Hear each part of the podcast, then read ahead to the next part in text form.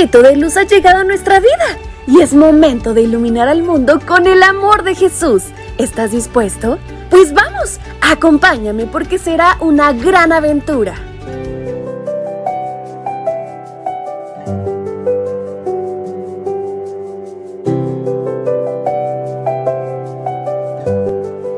Buenos días, príncipes y princesas. ¿Están listos para iniciar este día? ¿Qué les parece si lo hacemos de la mano de Dios, aprendiendo y compartiendo más de su palabra a través de este, su devocional para menores? Y en este día, 3 de noviembre, su tía Fabi les saluda y les invita a prestar muchísima atención a nuestra historia que se titula En toda circunstancia. Y ella dijo a su señora, Ah, si mi señor estuviera con el profeta que está en Samaria, él entonces lo curaría de su lepra. Libro Segunda de Reyes capítulo 5, versículo 3.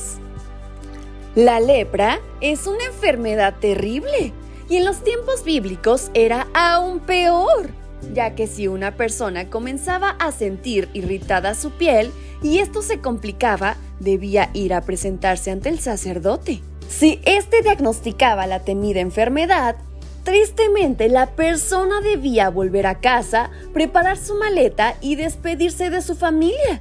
También dejar su trabajo e irse lejos de la ciudad, porque era una enfermedad altamente contagiosa y que acababa con la vida de las personas. La Biblia cuenta la historia de Namán. Él era el jefe del ejército del rey de Siria era un hombre de mucho prestigio y gozaba del favor de su rey porque por medio de él el Señor le había dado victorias a su país. Era un soldado valiente, pero estaba enfermo de lepra.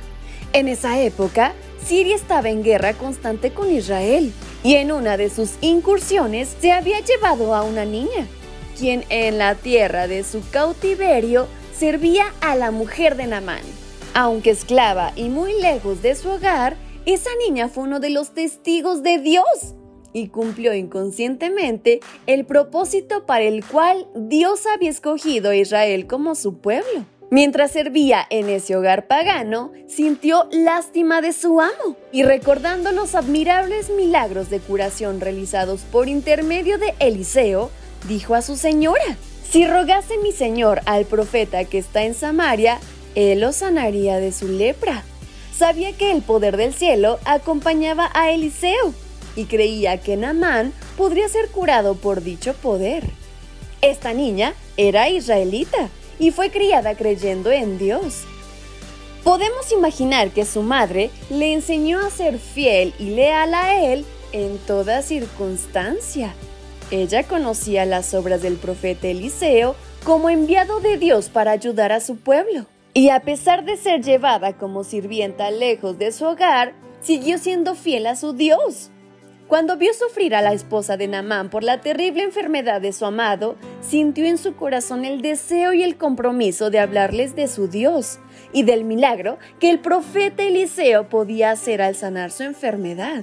Fue la preciosa lealtad y el compromiso de esa niña con Dios lo que ayudó a sus amos cambió la vida de esa familia y quedó registrada en la Biblia.